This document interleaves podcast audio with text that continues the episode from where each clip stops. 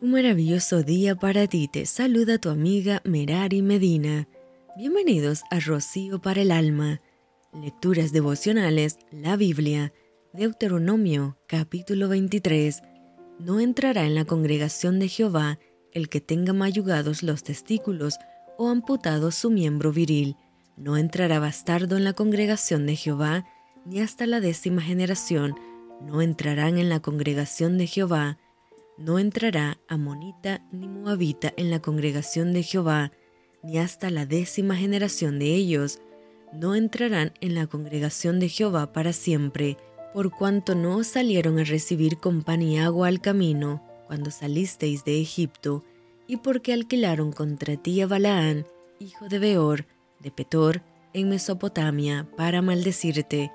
Mas no quiso Jehová tu Dios oír a Balaán, y Jehová tu Dios te convirtió la maldición en bendición, porque Jehová tu Dios te amaba. No procurarás la paz de ellos, ni su bien en todos los días para siempre. No aborrecerás al edomita, porque es tu hermano.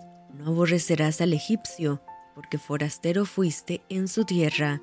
Los hijos que nacieren de ellos en la tercera generación entrarán en la congregación de Jehová cuando salieres a campaña contra tus enemigos, te guardarás de toda cosa mala. Si hubiera en medio de ti alguno que no fuere limpio, por razón de alguna impureza acontecida de noche, saldrá fuera del campamento y no entrará en él. Pero al caer la noche, se lavará con agua, y cuando se hubiere puesto el sol, podrá entrar en el campamento. Tendrás un lugar fuera del campamento a donde salgas. Tendrás también entre tus armas una estaca, y cuando estuvieres allí fuera, cavarás con ella, y luego al volverte, cubrirás tu excremento, porque Jehová tu Dios anda en medio de tu campamento, para librarte y para entregar a tus enemigos delante de ti. Por tanto, tu campamento ha de ser santo, para que Él no vea en ti cosa inmunda, y se vuelva de en pos de ti. No entregarás a su señor el siervo que se huyere a ti de su amo, morará contigo en medio de ti, en el lugar que escogieren alguna de tus ciudades a donde a bien tuviere, no le oprimirás, no haya ramera de entre las hijas de Israel, ni haya sodomita de entre los hijos de Israel. No traerás la paga de una ramera, ni el precio de un perro a la casa de Jehová tu Dios por ningún voto, porque abominación es a Jehová tu Dios, tanto lo uno como lo otro. No exigirás de tu hermano interés de dinero, ni interés de comestibles, ni de cosa alguna de que se suele exigir interés. Del extraño podrás exigir interés, mas de tu hermano no lo exigirás, para que te bendiga Jehová tu Dios en toda obra de tus manos en la tierra, a donde vas para tomar posesión de ella.